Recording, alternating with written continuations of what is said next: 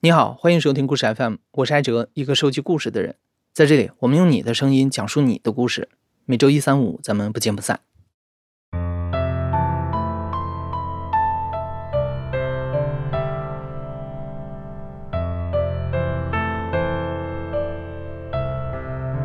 昨天是国际禁毒日，提起吸毒者啊，大众媒体喜欢用骨瘦如柴、萎靡不振、家破人亡这样的形容词来形容他们。的确啊，毒品的危害巨大，不少毒品人一旦沾染上就很难戒除掉。在毒品领域，甚至广为流传着一句话，叫“一日吸毒，十年戒毒，终身享毒”。所以长期以来，在大众印象里，吸毒经常和各种疾病、犯罪关联在一起。对很多人来说，吸毒者是坏人，是无可救药的人，也是应该被社会抛弃的人。可事实真的是这样吗？今天的讲述者石柱就曾经是一个毒品依赖者。但你可能很难相信，他如今的身份是一名禁毒社工。从十八岁到四十四岁，从吸毒到禁毒，石柱究竟经历了些什么呢？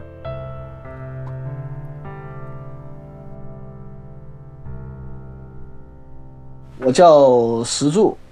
今年四十四岁。那我现在的身份呢是深圳市的一名禁毒社工。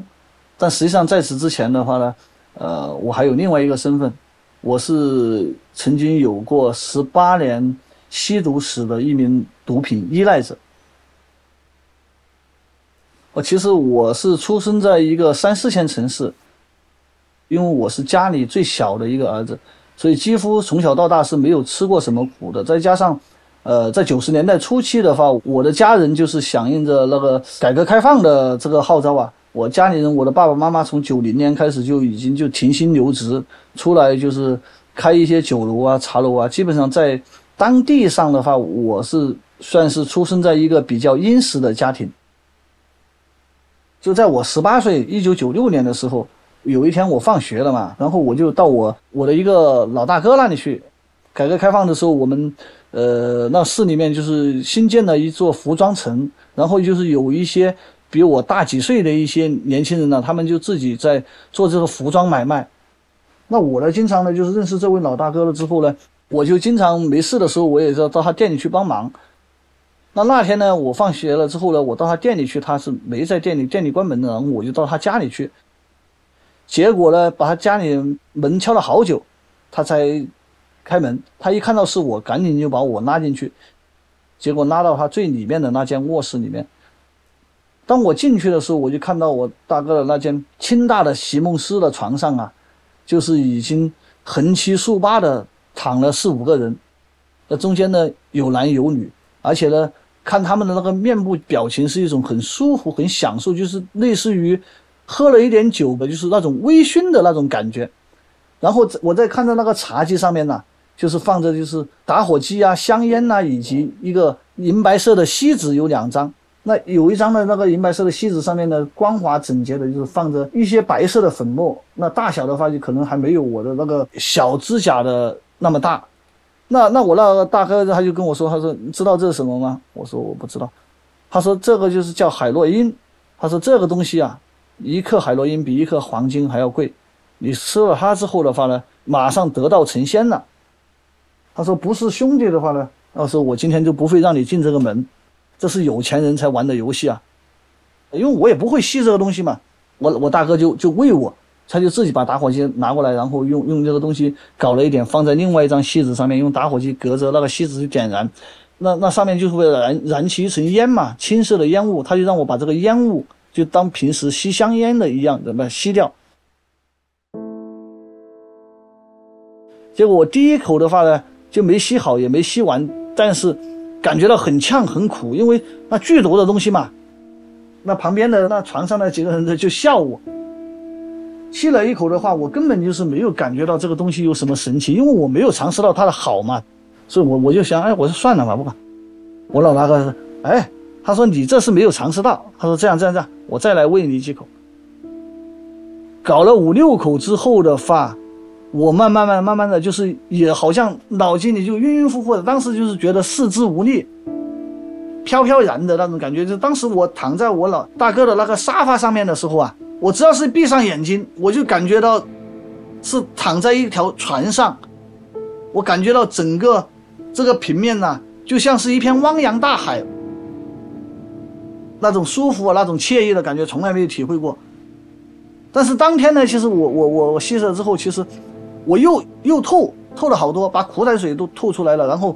脚上呢又是很软的，像踩在棉花上面。所以当天的话，我那个大哥就打了一部的士把我送回家了。结果我在连续的那两三天呢，只要是我抽起香烟来，就会有这种感觉。一直到两三天，我才恢复像正常人一样。我过了两三天了之后，我身体恢复了嘛，身体恢复了，我就又又到我老大哥家里去了嘛。他们上瘾的人天天都都在那里嘛，是不是？在跟着老大哥吸食了几次海洛因之后，石柱发现自己完全离不开这种白色粉末了。只要隔二十四小时不摄入，石柱的身体就会出现忽冷忽热、发抖的症状，甚至有千万只蚂蚁在骨头里爬的感觉。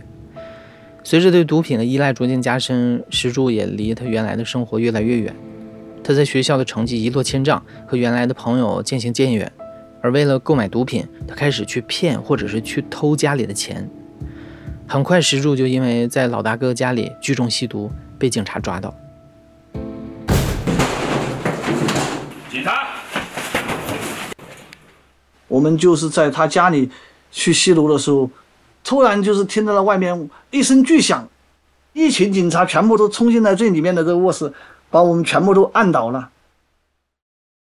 然后就到戒毒所里面去办手术。办手术的那个时候，我第一次就是进入到所谓的这种监管场所。那个时候就是没有正规的戒毒所嘛，那个时候只是说收容所去把戒毒的人放到收容所里面。你想，收容所里面是些什么人？卖淫的、嫖娼的、这个盗窃的、抢劫的这些东西，全部都放在收容所里面了，是不是？那我第一次进去到这个场所里面，你看，黑压压的，一眼望过去，全部都是光头。不是身上纹条龙呢，就是身上纹一条虎。那我一下子进去，我去，我两个腿都发软了，因为我们的人又不是关在一个舱里面的，我们是分开关的。而且那个时候，作为新兵一进去的话是要过三关的，你知不知道？一进去的话，这些以前的这些人，第一个就是每个人包着那个毛巾呢，包着那个拳头，每个人在你背上打三拳，这第一关。第二关呢，每个人用自己的这个手肘啊，就给你搞三下。在最后一个呢，就是最困难的，就是说什么呢？它是里面它不是床，它是一个像北方那样的一个长炕。那个大炕呢，和那个地面之间不是有一些距离吗？然后他们呢，每一个人呢，就是手就就蹭在这个炕上，在地面和身体之间呢，就是有一条缝隙，就让我迅速的从这个缝隙里面，从这一头爬到那一头过去。如果说是我万一爬慢了，他们就可以用那个脚去踢我啊，或者用拳头啊去打我。我要是爬得慢的话，我受的苦就越多；我要爬得快的话，我受的苦就越越少。那如果你经过这三关了之后的话，你就算是他们中间的一员了。我当时害怕的不得了嘛，但没办法，其实我那个时候也是发瘾的，但是在里面，在第一次在监狱里面的恐怖，早就压过了我身体的戒断反应了。为期三个月的强制隔离戒毒，对石柱来说是非常漫长的。收容所压抑的氛围让他吃尽了苦头，也让他下定决心，一定不能再回到这个地狱一般的地方了。三个月隔离戒毒期满之后，石柱回到了家，家人都指望这一次之后他能够改过自新。可事情的发展并不如愿。这一次的话，就是我也就是我妈就给我办了休学，我就荒废了一年的学业。那三个月开始出去的时候，我妈她是肯定是，就对我手跟手脚跟脚嘛。平时他们要是跟不上的话，她就让保姆跟着我。那我在那里我又无所事事嘛。那我好了一个多月了之后，那我妈也慢慢就对我放松了警惕。那我就又有一天鬼使神差的就到我大哥那里去了。那我第二次抓戒毒所的时候，那个时候基本上戒毒条例就是已经改了，就不是三个月了，就是六个月了。我家里人始终认为我是能够改好的，然后我家里人对我也没有放弃。但是因为我这个连着两次被吸毒抓，判决书他是要送到单位上面去的。我爸妈虽然说是已经停薪留职了，但是我们居住的地方还是之前的老单位嘛。但实际上他们每次出门的话，背后还是有人指指点点的。某一次我家里人例行来看我的时候，我隔着窗户，我突然发现我的母亲头发都已经白了。的那一刻，其实我心里实际上是很内疚的。面对家人的担忧，石柱心想，这次一定要彻底戒掉毒品。然而，对于毒品依赖者来说，走出戒毒所的大门之后，他们的戒毒之路才刚刚开始。而这一次，石柱又失败了。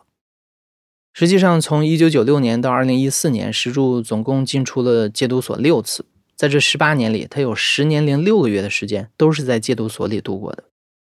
石柱也做过很多努力，试图去戒除毒瘾。他去过医院戒毒，也尝试过自己在家不靠药物，纯靠意志力来戒毒。母亲甚至还带着他搬过家，试图远离原来的生活圈子。可石柱的每一次坚持都没有超过两个月。戒毒最困难的地方，不是说你的身体上有什么不适，而是就是说你对于他的心理依赖，它是一辈子的事情。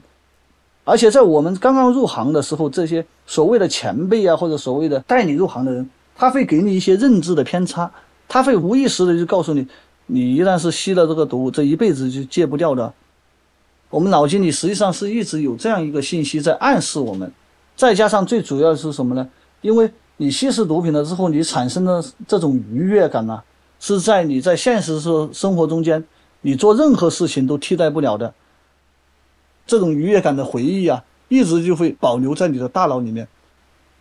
我们经常说，那些戒断的人回归到社会上之后，往往他的复吸就是因为面临了一些高危情景，或者说是一些高危场所，或者说是某一个特殊的一些高危的物品。看到了之后，他突然大脑里那个被尘封的记忆又打开了，又想起了这个吸食毒品的时候那种飘飘欲然的感觉。其实我我每一次在戒毒所的时候，我每一次都悔不当初，我每一次我都下定决心要要戒，但我每一次出来了之后呢，好了几个月，当我遇到以前的这些吸食毒品的朋友，我从他们的那个眼神上面。或者从他们一个不经意的小动作上面，又勾起了我对于毒品的渴望。所以在那一刻的时候，所有的法律，所有的以前所在监狱里面受过的屈辱、痛苦，全部都抛在脑后。那个时候，心里唯一的念想就是怎么样去搞钱，赶紧让他去给我买点货，来满足我对于毒品的渴望。二零一四年的三月份，石柱在街道的例行排查当中，尿检显示阳性，于是他第六次被抓进了戒毒所。可他没有想到的是，这一次的强制戒毒竟然是他人生的转折点。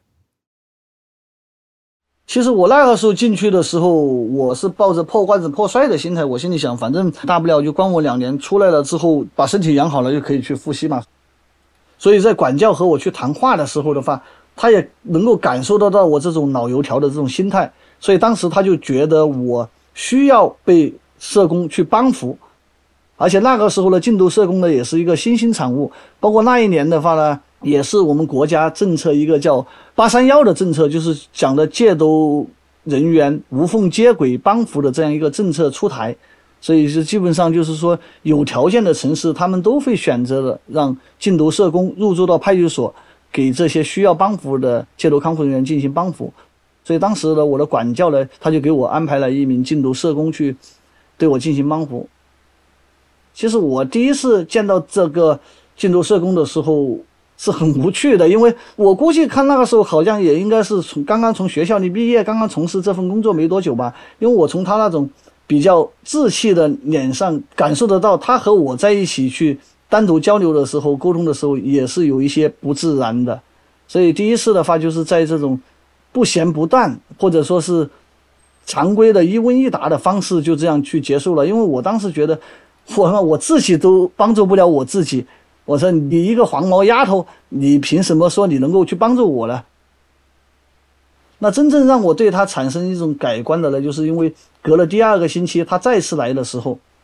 因为我那个时候。被抓到戒毒所，我家里人还不知道我的消息，然后我也很替我家里人去担心，因为那时候我父母已经七十多岁了嘛，呃，我我也就是把我的一些纠结不意识的，就是给他透露了。没想到第二个星期他过来的时候呢，他就给我带来了我家里人、我的母亲对我的一个嘱托。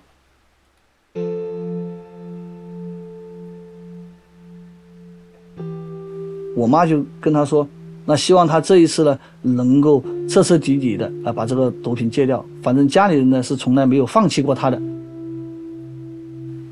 经历了这么多次改造的话，在监管场所基本上就是管教和我们学员就是一个管理者和被管理者的身份，而且等级是十分森严的。包括也之前也没有机会接触到管教之外的这个外人。那这个禁毒社工，他和我一次谈话中间，他就能够把我的纠结或者把我困扰能够记到心里，而且利用他下班了之后和我家里去沟通，去帮我解决了我心中的这种担忧。我其实觉得就是有一种被尊重的感觉。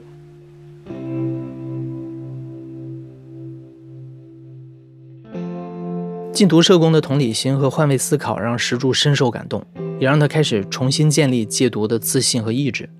也是通过社工的科普，石柱第一次真正从科学层面上认识到了毒品给人的身体带来的危害，这也成为了他转变的开端。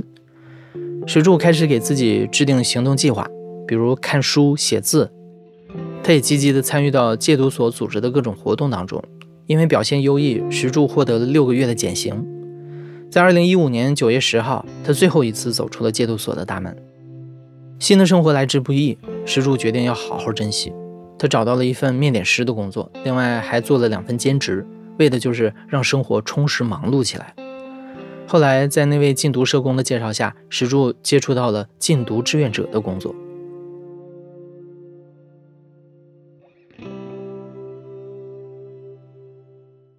那个时候我刚刚是二零一五年九月份出所，才没几天，就遇到了九月十八号深圳市一年一度的那个深圳市慈善会。九月十七号的时候，帮扶我的这个社工呢，就打电话邀请我，就是去参加这个慈善会。我其实说个心里话，我都不知道什么是慈善会，那个时候也不了解什么是公益，什么是慈善。但是因为正好就是我第二天休假嘛，有空我就去了。结果一去的时候，我才发现原来是就是有上千家的公益社会组织在那个地方啊宣传自己的一些服务理念。所以在当天呢，我们机构的当时他是举办了一场叫《涅槃重生》的演唱会。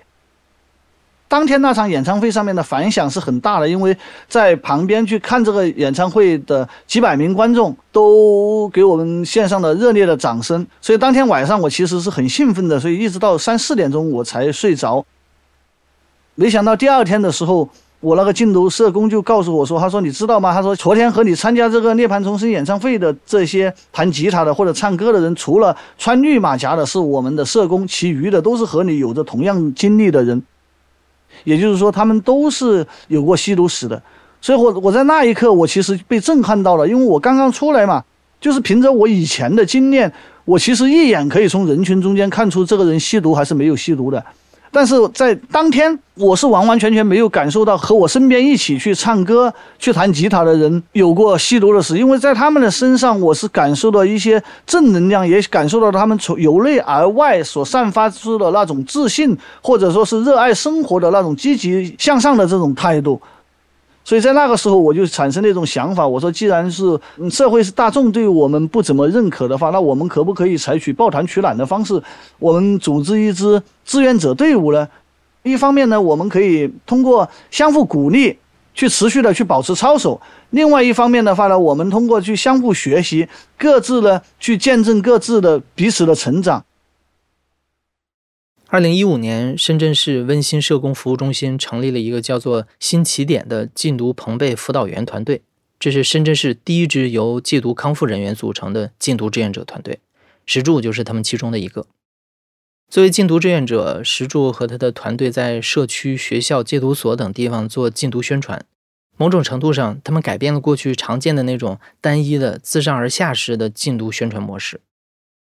他们所采用的这种同伴教育的禁毒模式，能够有效地降低戒毒人员复吸率，从而更好地帮助戒毒康复者重新回归社会。在石柱的影响之下，很多和他一样曾经深陷在毒瘾当中的人，决心戒除毒品，甚至加入到他的团队中。我我新起点朋辈辅导员团队的第四期的这个成员，这个第四期的这个学员呢，之前就是和我一起在。公安系统的戒毒所里面一起在一个监所里面的，然后他那个时候他是班长，他比我先进去，就是二零一四年的时候，那时候他因为他是吸食冰毒的，他当时问我是吸了几次，我说吸了六次，他当时还笑话我，他说你这个老烟枪了，那你是戒不掉了的。但是分别呢，就是我们在二零一五年，他到八月份出所，我到九月份出所，因为我九月份出所了之后呢，我就跟着温馨社工就走上了这个公益之路。然后他呢，从八月份出所了之后呢，他又继续的，就是和之前的一些朋友们在一起，然后就再一次的呢，被送到了南山戒毒所。那到二零一五年年底的时候，我那个时候已经成为一名合格的朋辈辅导员的时候，我就受邀到南山戒毒所去给这些学员做分享。在做分享的时候，我就见到他了。见到他了之后呢，他其实也很不好意思。因为我们两个同一时间出来的，虽然又在里面见面的，只是那个时候我们的身份截然不同。他是一个学员在台下，而我是作为戒毒所所方邀请过来生命故事分享的一个老师。所以他当时事后他跟我说，他说他当时其实心里是五味杂陈的，而且他那天晚上他就想，那石柱戒了六次都能够戒到，我为什么戒不掉呢？因为按照规定的话，他在公安系统的戒毒所待了一个月，就可以申请到司法系统的戒毒所里面去。在司法系统的戒毒所里面去，通过劳动改造，通过减分，他实际上可以减到三到四个月嘛。但是他把这个机会放弃了。他为了能够彻底的戒除毒瘾，他就在公安系统的戒毒所里面，他哪怕宁愿一天不减，他就整整的做了二十四个月。从他做了二十四个月之后。他出所的第一天就找到了我，说想要加入进来，然后通过一系列的培训，他成为了我第四期的团队成员。后面我也带着他回到南山戒毒所，呃，进行这些帮教活动，包括他到现在他自己有自己的工作，包括也成立了自己的公司。每次有这些公益志愿者活动，他只要是有时间，他也积极的来参加。从二零一五年开始，石柱所在的新起点禁毒朋辈辅导项目吸纳了超过五十名的戒毒康复者，称为禁毒志愿者。他们互相支持，也通过不定期尿检的方式互相监督。随着志愿服务的不断加深，石柱也希望通过提高自己的专业能力，去更好的参与到禁毒事业当中。二零一八年的六月份，石柱通过了全国助理社工师考试，成为了广东省第一例有过吸毒史的禁毒社工。在成为社工之后，石柱所面对的挑战也比从前更加复杂了。就是疫情没有开始的时候，我每个月飞到戒毒所里面去，和那些学员进行一些交流，比方说是给他们做一些生涯规划的一些课程啊，做一些心态养成的一些课程啊。但实际上，我就是认识了一批就是改变意愿比较强烈的，而且愿意接受我们帮扶的一些服务对象。当时我就是遇到一个贵州的服务对象，然后他也就是抽海洛因的。其实和我也是有着相似的经历，那正好遇到了我了之后的话，我会对他进行一些帮扶，重新帮助他树立起一些信心。其实他人本身也是比较性格开朗，实际上他从我们身上看到了他人生的另外一种可能，所以他也就想出去了之后改过自新。他在里面一直很积极，也表现得非常好。所以说，在他回去了之后，他三天两头的也是给我打电话，就是告诉他在贵州现在进行的怎么样，呃，在找了一份工作啊，然后呢，就是安安心心的和家里的关系呢也是处理的很好了。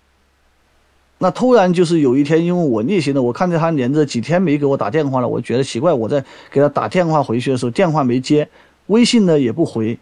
我就当时就是有一种潜意识，我可能就觉得，因为根据以往的经验呢，反正可能就是觉得出事了嘛。但是一直没有官方的正确的这个消息告诉我的话，我我还是就抱着一些侥幸心理。但没想到在某一天的晚上凌晨三点钟，我的手机响起来了，然后是视频聊天弹出来了。结果我看着视频聊天，我看着我的这个服务对象在贵州那边，他和我出所的时候完完全全是变了一个人。因为出所了之后，他在。戒了两年的过程中间，实际上是养的白白胖胖的嘛，然后就仅仅两三个月的时间，当我再一次通过视频里见到他的时候，我实际上在他的身上我就看到了，就是吸毒时候，因为每个人就是注射海洛因的样子，其实基本上大同小异，十有八九都是骨瘦如柴的。没等我向他去问候，或者说是向他去沟通的时候，他竟然就是当着我的面拿了一个针管，就摄像头的那一头就开始给自己进行血管的这个注射了，而且一边注射的时候一边就跟我说：“兄弟，那对不住了，我觉得我这一辈子都是戒不了了。”然后又一针打下去了。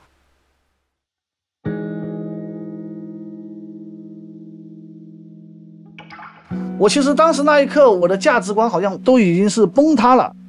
我那个大脑好像就是一片苍白的。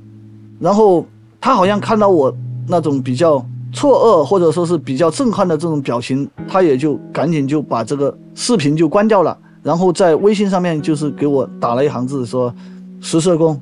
对不起，我辜负了你的信任。”然后我再怎么样去。呼唤他或者怎么样去给他打招呼就不回我了。再到过了去了一个星期之后，我再去联系他的时候，电话就已经打不通了。那出现这种状态的话，十有八九就是被公安机关去抓获了。这个事情实际上是对我很大的一个触动，所以在不得已，我又去求助了之前帮我的这名禁毒社工。之前帮我的这个禁毒社工，他就是跟我这样说：“你帮助的一百个人里面，一百个人都能够成功戒掉，那这种想法就可想而知是不现实的。”他说：“我们能够做到的是，我们在和服务对象的过程当中，我们是倾其了所有，我们在以人为本的条件下，确保了他的人身安全，而且是尊重了他的个人意愿的情况下，给他们整合一些资源，能够给到他们。”这个就是我们能够做到问心无愧的事情。那至于他受不受你的教，或者说是受不接不接受你的引导，或者自己愿不愿意改变，其实是在对方，不是在我们这里。因为社工也是人，社工不是神。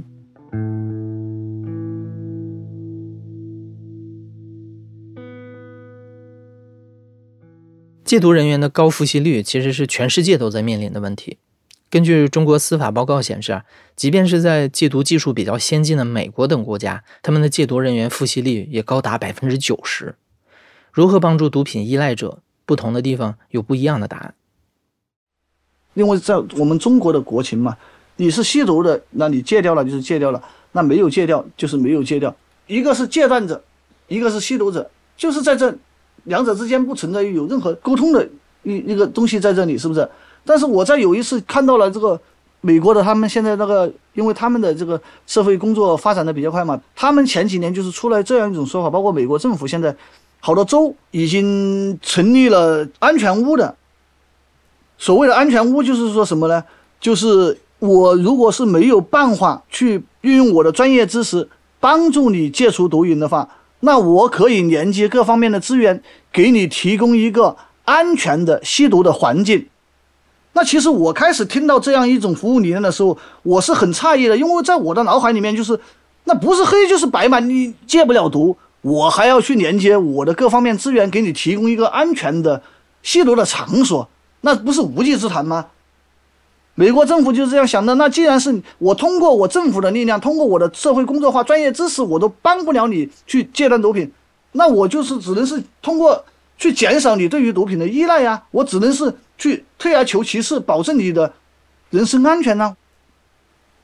在现实生活中间，我们遇到的这个服务对象是也有，他有想戒掉，但是每一次呢，他就忍不住诱惑就去复吸。但遇到这种情况的话呢，我们因为基于中国的国情，我肯定是不会给他提供安全的这个吸毒的场所，或者是提供吸毒的器具。但我只是说告诫他，那既然你戒不掉的话，那你就减量啊。你比方说，你一天你要吸食半克的，那我们可不可以就是考虑，我试尝试着一下，我今天只吸食零点二克，那让你的身体减少一些痛苦，慢慢的去通过减量的方式去戒了。我们只是提供这样的建议。毒品的成瘾性难以想象，每一个戒毒者几乎都要用一生的时间去对抗毒品的致命吸引力，导致戒毒者复吸的成因有很多种。其中，环境是被公认的影响复吸的重要因素之一。许多戒毒者在走出戒毒所之后，发现自己很难融入社会，他们被观念、政策、制度所排斥，找不到新的发展方向。那很多人就会重返原来的毒品圈子。在主流社会里，吸毒是终身的污点，会影响戒毒者生活的方方面面。石柱对此深有体会。曾经他在第五次从戒毒所出来之后，在找工作的过程中就遇到过困难。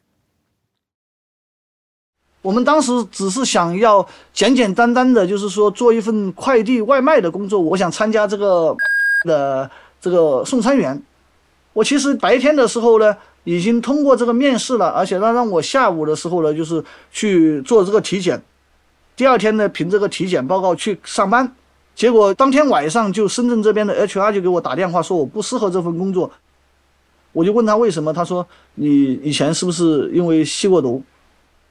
我就问他怎么知道的，他就是其实就是说，因为的总公司他是在北京，那北京那边就是通过他每一个正式的员工在入职的时候，他那个身份证都是要录入进去的嘛。然后在后台的话，实际上就是可以显示出我有涉毒的经历。他们公司为了安全经营，或者是为了员工的安全，他们对于涉毒的人员，他们是不要的。当然，我这么多年。我也查阅了很多一些信息，或者查阅了很多资料。我想尽一切办法，我想从他们的官方网站或者从他们内部资料里面查出来有这一个特别声明的，就是文字上的，就是说规定，就是招招聘人员的准则上面规定涉毒人员不要。但我从来没有查入过。但实际上的这个情况就是，他们都会把涉毒的排除在外。我当时。年轻气盛嘛，我总觉得反正此处不留爷，自有留爷处。但是当我真正的成为一名朋辈辅导员，或者成为一名禁毒社工，当我去为我的服务对象去联系这些求职就业的资源的时候，我看到我的一些服务对象在求职就业方面四处碰壁的时候，我实际上是感觉到了自己的无能为力，也是真正的是感受到了社会大众对于这个群体的不包容。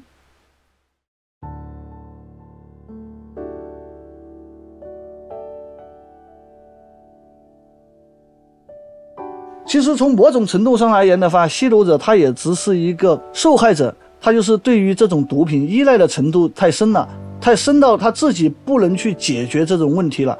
已经对这种现状感受到自己无能为力了，他才会是是这个样子的，所以就导致社会大众对于我们这个群体就是一些固有的一些偏见在里面。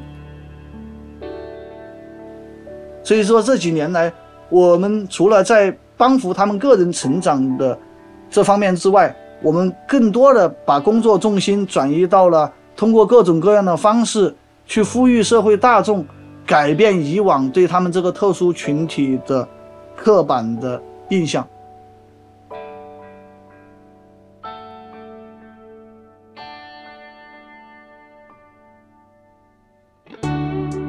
根据中国禁毒法和禁毒条例的规定啊。除了在一些涉及公共安全的行业，比如易制毒化学品生产、网约车、幼儿园等，法律已经明确限制了有吸毒史的人员参与外，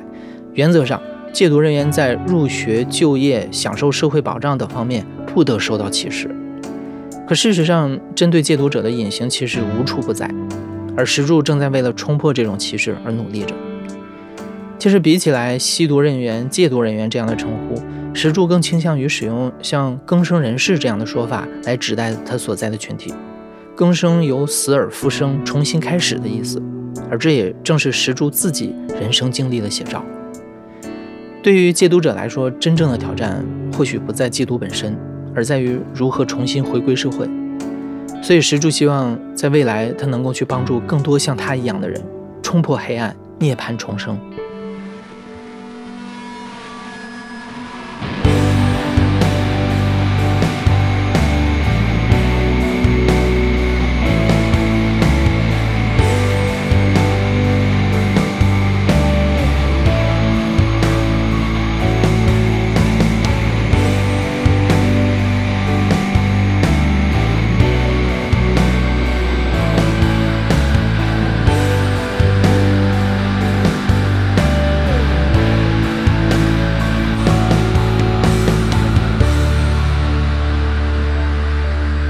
你现在正在收听的是《亲历者自述》的声音节目《故事 FM》，我是主播艾哲。本期节目由玉箫制作，编辑野捕，声音设计赵立杰。